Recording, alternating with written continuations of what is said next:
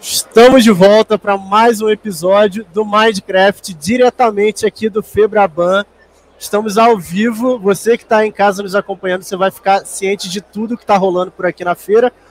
E nessa segundo, nesse segundo episódio do Minecraft aqui do dia, nós vamos falar sobre SRE. Então fica conosco porque vai ser uma aula. Você não pode perder. Estamos aqui com dois especialistas no tema, né, com duas figuras incríveis para nos ajudar a entender um pouco mais do que, que é o SRE e de como ele se insere dentro dos bancos e seguradoras. Nosso primeiro convidado, Teolor Moraes, CTO da Use Seguradora. Teolor, obrigado pelo, por ter aceitado o nosso convite. Seja bem-vindo ao Minecraft. Dá um oi para galera. Obrigado, obrigado pelo convite. Mais uma vez aí com a MJV fazendo um evento. Galera aí tá online, vamos trocar ideia sobre SRE, discutir um pouco mais aí sobre essa grande vertente de tecnologia. Nosso segundo convidado, Rafael Monteiro, cientista da computação, especialista no tema, né, nos apoia em grandes projetos para grandes bancos e seguradoras no que diz respeito à SRE. Rafael, obrigado pelo convite, por aceitar nosso convite. Dá um oi para a galera. Oi, pessoal. Obrigado você aí, Kleber. Obrigado a todo mundo aqui. É um prazer estar por aqui. Bom, então vamos ao que interessa. Eu sei que a espera foi grande, eu sei que vocês que estão aí do lado esperaram um pouquinho, mas eu prometo que vai valer a pena, tá? Então, a gente vai começar dando uma introdução, né, do que, que é o SRE, de como que surgiu esse conceito. Para alguns pode parecer ainda um pouco novo, né? Pode parecer um conceito ainda recente, mas ele não é tão recente assim, né? Talvez ele foi popularizado né, mais recentemente. Explica um pouquinho para a galera o que, que é o SRE, como que ele se aplica é, no contexto de cada um de vocês, né? no seu caso, no contexto segurador. Explica um pouquinho para a galera. Bom, é, o SRE começou com a iniciativa e uma estrutura de engenharia de software, né, basicamente criado pelo Google. É, e aí, se a gente, quando a gente pensa, na verdade, de engenharia de software do ponto de vista de escalabilidade e de resiliência, é, seria impossível o Google manter toda a sua infraestrutura, todo o seu parque de tecnologia com a quantidade de pessoas suficiente. Não é compatível o total de sistemas e o total de produtos que o Google tem com a importância da disponibilidade dos seus softwares. Não acompanharia ter todas as pessoas disponíveis para manter é, todo esse parque, esse gigante rodando. Então, lá nos anos 2000, eles começaram a estruturar métodos e processos para que começassem a ter um ganho de escala que acompanhasse a evolução da tecnologia para que as tecnologias pudessem ser cada vez mais resilientes, cada vez mais assistidas e autorremediadas, ou seja, quando acontecesse um problema, no limite ela pudesse se autorreparar. E isso depender cada vez menos da quantidade de pessoas e de engenheiros. Tanto que o termo hoje no mercado e até o profissional é conhecido como engenharia de confiabilidade justamente porque o termo confiabilidade vai tocar muito ali no viés do cliente e no produto que você está entregando né, na ponta final. E aí, essa técnica foi criada, existem várias literaturas, o Google é um dos é, precursores e criador disso, mas não é exclusivo. Hoje existem outras empresas que se, são tão boas quanto no capítulo, como a própria Netflix, como a própria Amazon, como a própria Microsoft, e cada um ali com a vertente. Mas todas elas têm o mesmo princípio de SRE. Justamente é ter metodologias e processos, principalmente indicadores, que consigam olhar a saúde de uma aplicação do ponto de vista do cliente e manter aquilo em operação com o menor impacto e problema possível e tendo menor pessoas envolvidas em toda a estrutura. Quando eu falo do segmento de seguro, é uma das principais vertentes de tecnologia da engenharia, mesmo porque seguro é um produto que se faz verdade quando o cliente está precisando, é quando tem um sinistro. E é justamente quando um sinistro acontece, todos os sistemas de uma seguradora têm que estar no ar, seja para acionar um guincho, seja para acionar uma apólice de um problema em casa. E aí é super importante a gente manter a disponibilidade dos nossos sistemas para que o cliente não fique na mão quando ele mais precisa. E aí, pensando no produto seguro, essa é uma das principais vantagens e pontos de investimentos, da, no caso da Use, de todas as seguradoras também no ponto de SRE. Muito bom posso complementar aqui? Fica é exatamente isso que foi comentado, né? E o que é mais interessante quando a gente fala de SRE, a gente não está falando de um cargo, de uma única equipe ou de alguém envolvido diretamente com uma tecnologia. A gente está falando de cultura, né? é toda uma cultura que tem por trás, o que, que a gente vai fazer, como a gente vai olhar para aquele sistema, citando o exemplo de seguros, que não pode ter um sistema fora durante muito tempo, né? Como nós vamos pensar nesse sistema? Então o SRE ele nasce aí, né? Uma cultura que deve ser adotada por toda a empresa, por toda a área de tecnologia ali, para que algo não saia do controle depois. Muito bom.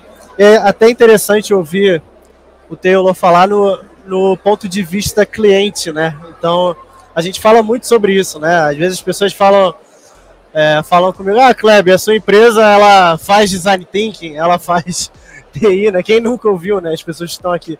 Não, né? a nossa empresa não faz design não faz SRE, não faz isso a gente entrega a solução. Né? Então o cliente ele sente dor, né? O cliente ele não sente SRE, né? O cliente ele sente a dor de ter um sistema confiável, de ter um sistema é, sustentável, né? Então é até interessante ouvir isso do ponto de vista do cliente, porque acaba desmistificando um pouco alguns desses conceitos, né? Eu queria entrar um pouco né, nesse assunto, eu queria falar um pouquinho mais relacionado aos benefícios, né? Porque quando a gente fala de sistemas e etc., a segurança hoje em dia ela é muito importante, a confiabilidade, a velocidade. Então a gente precisa estar sempre olhando, pensando no usuário. Né? Vai olhar no usuário que vai utilizar aquele serviço. Como que vocês enxergam é, os benefícios do SRE aliado à confiabilidade, aliado à velocidade? Rafael, como que você, você poderia contribuir dessa forma em relação aos benefícios? É interessante falar de benefícios do SRE, né? Como a gente citou aqui mesmo, é uma cultura, o Google nasceu com essa ideia. Mas quando a gente para para pensar nos benefícios, eu acho que é praticamente todos os esperados.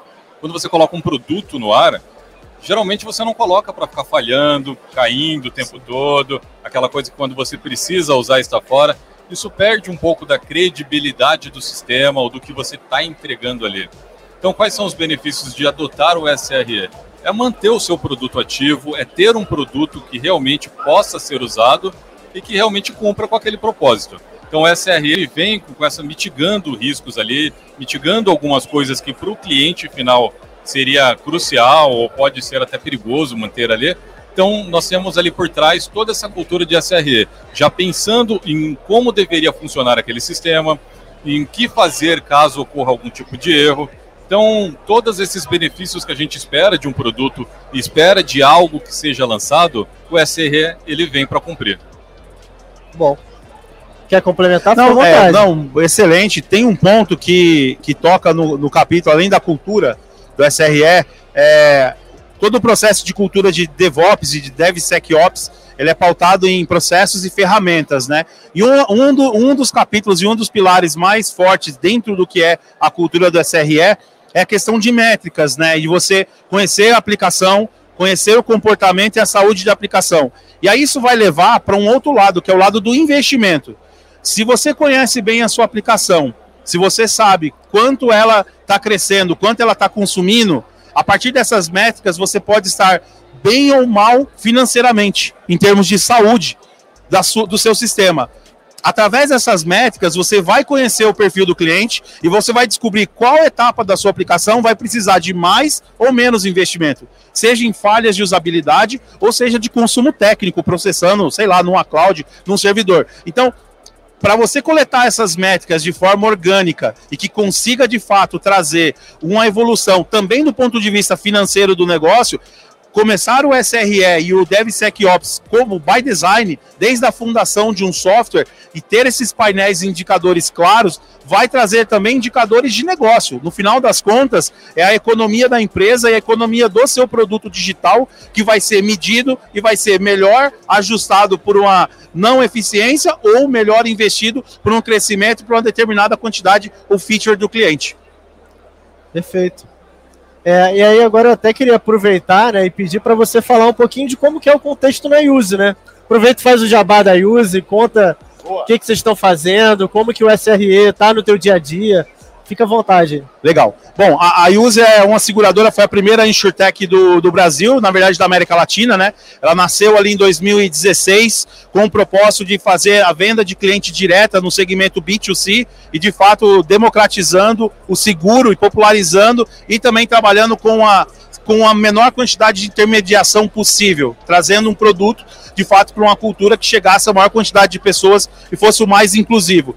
A Use trabalha 100% digital, é uma empresa que está em todas as lojas de aplicativos, mais um site, e por ser uma empresa digital, é uma empresa 100% pautada em tecnologias exponenciais. Então a gente vem aqui numa estruturação, uma empresa 100% cloud, operando 100% na AWS, é, e desde a sua fundação, desde os seus primeiros sistemas, ele já tem ali o contexto de microserviço, contexto de orientação a evento e todo ele arregado aqui de, de estruturas que permitem a, a, a coleta de métrica e tudo mais, e a cultura do SRE bem ali implementado. Hoje nós temos um time dedicado que olha a visão operação, visão ferramentas, visão processo e metodologias. E agora a gente vem, pra, nesse ano a gente começou uma expansão de começar essa cultura também nos squads. E aqui é tocando muito mais na disseminação do conhecimento, entregar de fato, empoderar os nossos desenvolvedores com ferramentas, métricas e conhecimentos do que é o SRE,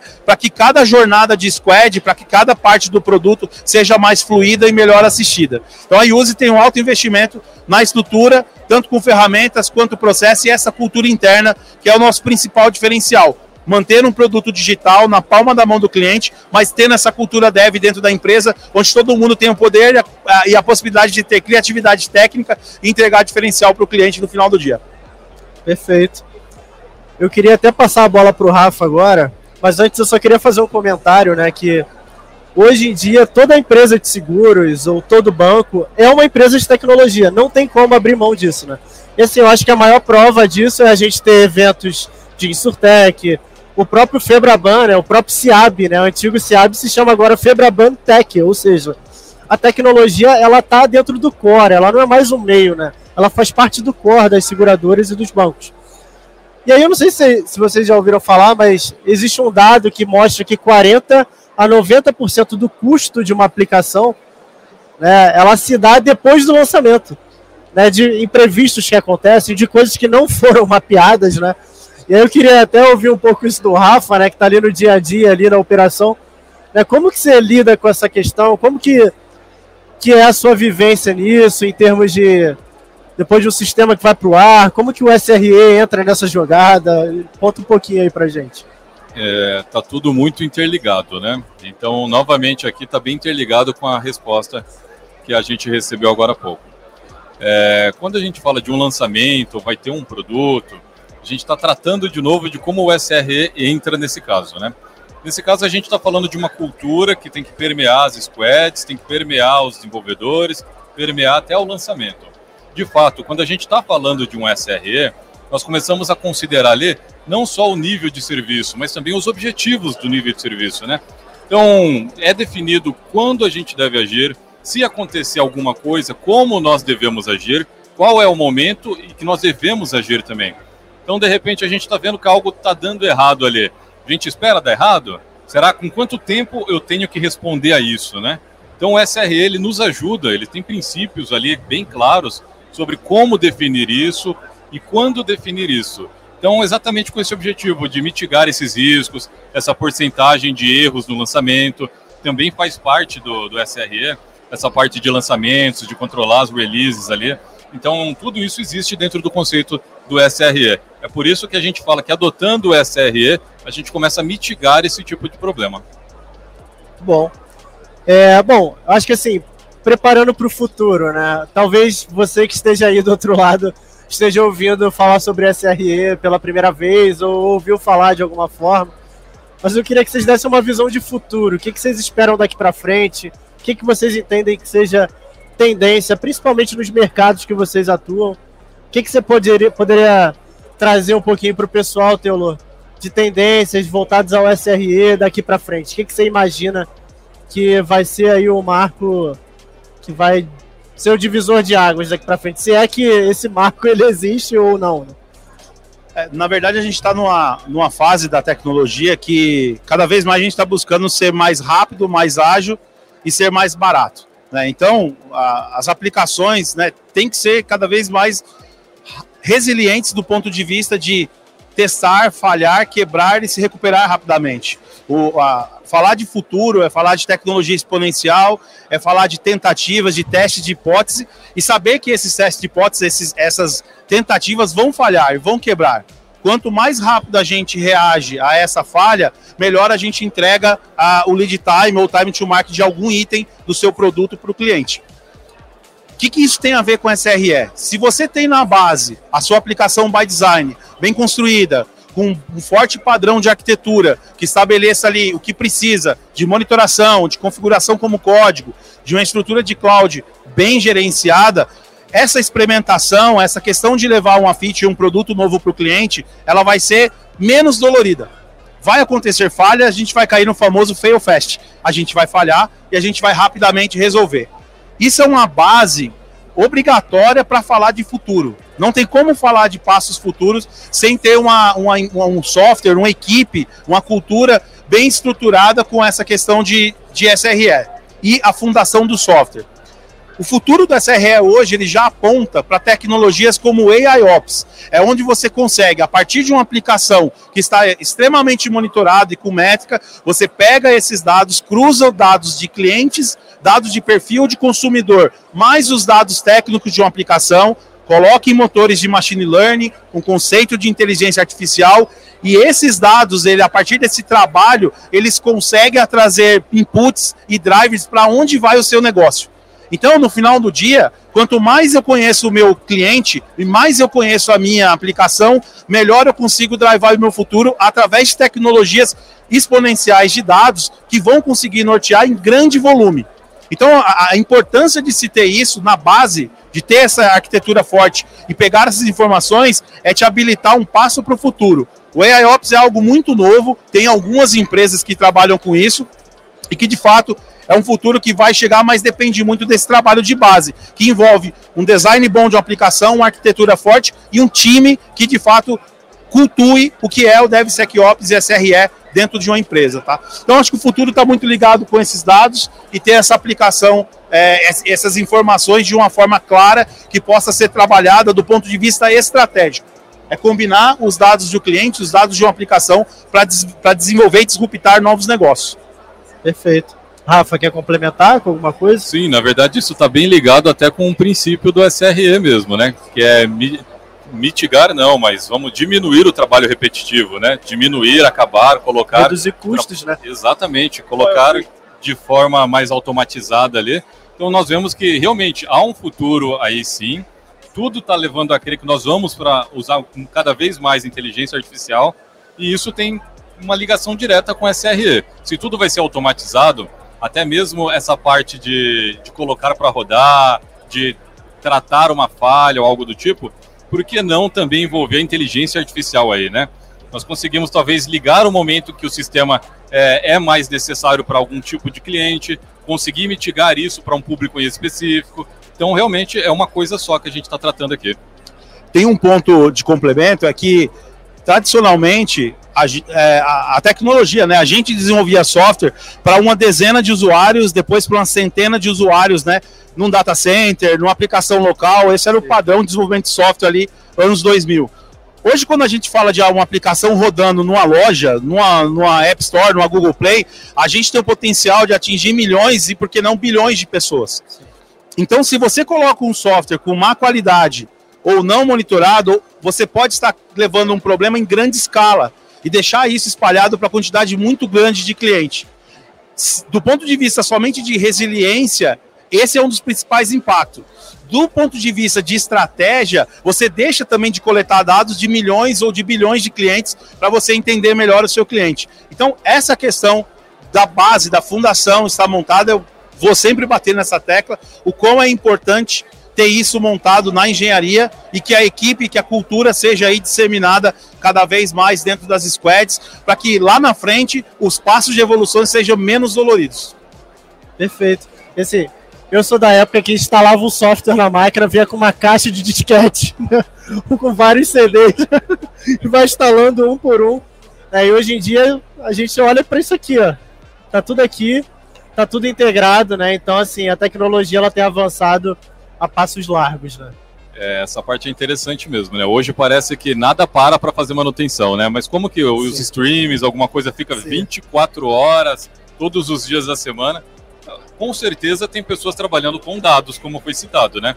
Porque você consegue ter um público em específico que talvez não vai estar usando o serviço em determinado ponto, acaba ocorrendo alguma coisa nesse momento que é transparente para o cliente. O cliente acha que nunca vai cair ou não tem falhas naquilo, mas existe uma equipe mitigando aquilo, existe alguém trabalhando com dados para saber quando e qual é o melhor horário para fazer alguma coisa, né?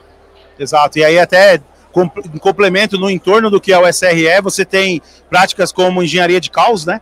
Você, é, Netflix é uma, uma, uma talvez uma das criadoras ou que melhor documentou esse processo, que é onde você a Netflix é, recorrentemente ela coloca os servidores dela abaixo, literalmente. Aplica testes de queda, derruba serviço, derruba infraestrutura é, e é transparente para todos os clientes, porque tudo isso é uma forma de validar em produção, isso aqui não é ambiente é, de teste, justamente forçar esse caos para que a gente, para que os clientes dela sintam o menos possível de impacto se isso acontecer de verdade. Então essa engenharia de caos também é um entorno do que é o da cultura de SRE e também vai trazer de novo o cliente como ponto de partida para que ele fique o maior de tempo disponível e tenha menor atrito quando a manutenção for feita, quando uma feature nova for lançada.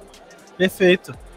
Bom, a gente está caminhando para o final, né? Vamos cumprir aqui o nosso time box, então espero que vocês tenham gostado. Assim, esse foi o nosso segundo papo, o segundo Minecraft diretamente aqui da Febraban, com essas duas feras aqui. Teolo, obrigado por ter aceitado o nosso convite, cara. Obrigado, Prazer recebê-lo aqui mais uma vez. Rafa, obrigado demais por compartilhar o seu conhecimento aqui com a gente. Como eu falei no início, eu tenho certeza que foi uma aula. Eu aprendi muito aqui, vou sair daqui diferente, sabendo um pouco mais. É, e você fica nos acompanhando aí nas redes sociais da MJV. Então, daqui a pouquinho tem uma palestra imperdível sobre RPA. Se eu fosse você, eu não perderia de jeito nenhum, porque vai ser com a IS, que ela é fera demais. Então, fica acompanhando a MJV nas redes sociais. Sigam a Use Seguro, está fazendo um trabalho espetacular no que diz respeito à tecnologia, inovação e tudo que há de mais moderno no mercado. Sigam o Teolô, Rafael, Rafael também. LinkedIn, como que eles te acham? Fala, falem aí. Acho que eu sou a pessoa mais fácil do mundo para achar no LinkedIn. Meu nome é Taiolor, é esquisito, mas é assim mesmo, tá? Então é Taiolor em qualquer rede. Tem canal no YouTube, tem o Instagram e tem no LinkedIn, o principal canal que eu uso aí para conversar. Quem quiser trocar ideia sobre SRE, tecnologia, engenharia, arquitetura, carreira, sei lá, pode me adicionar, vai ser um grande prazer falar com vocês. Legal. Rafa. É, eu tô na MJV, então é só perguntar na MJV para alguém aí que a gente consegue manter um certo contato. A rede social, sim, eu uso o LinkedIn, tá como Rafael Monteiro lá. Ou se for procurar pela barra ali, coloca Rafael barra traço M, traço S, vocês vão conseguir achar o meu perfil lá. Mas estou 100% disponível aqui para dúvidas, para críticas, para o que vocês precisarem. Perfeito.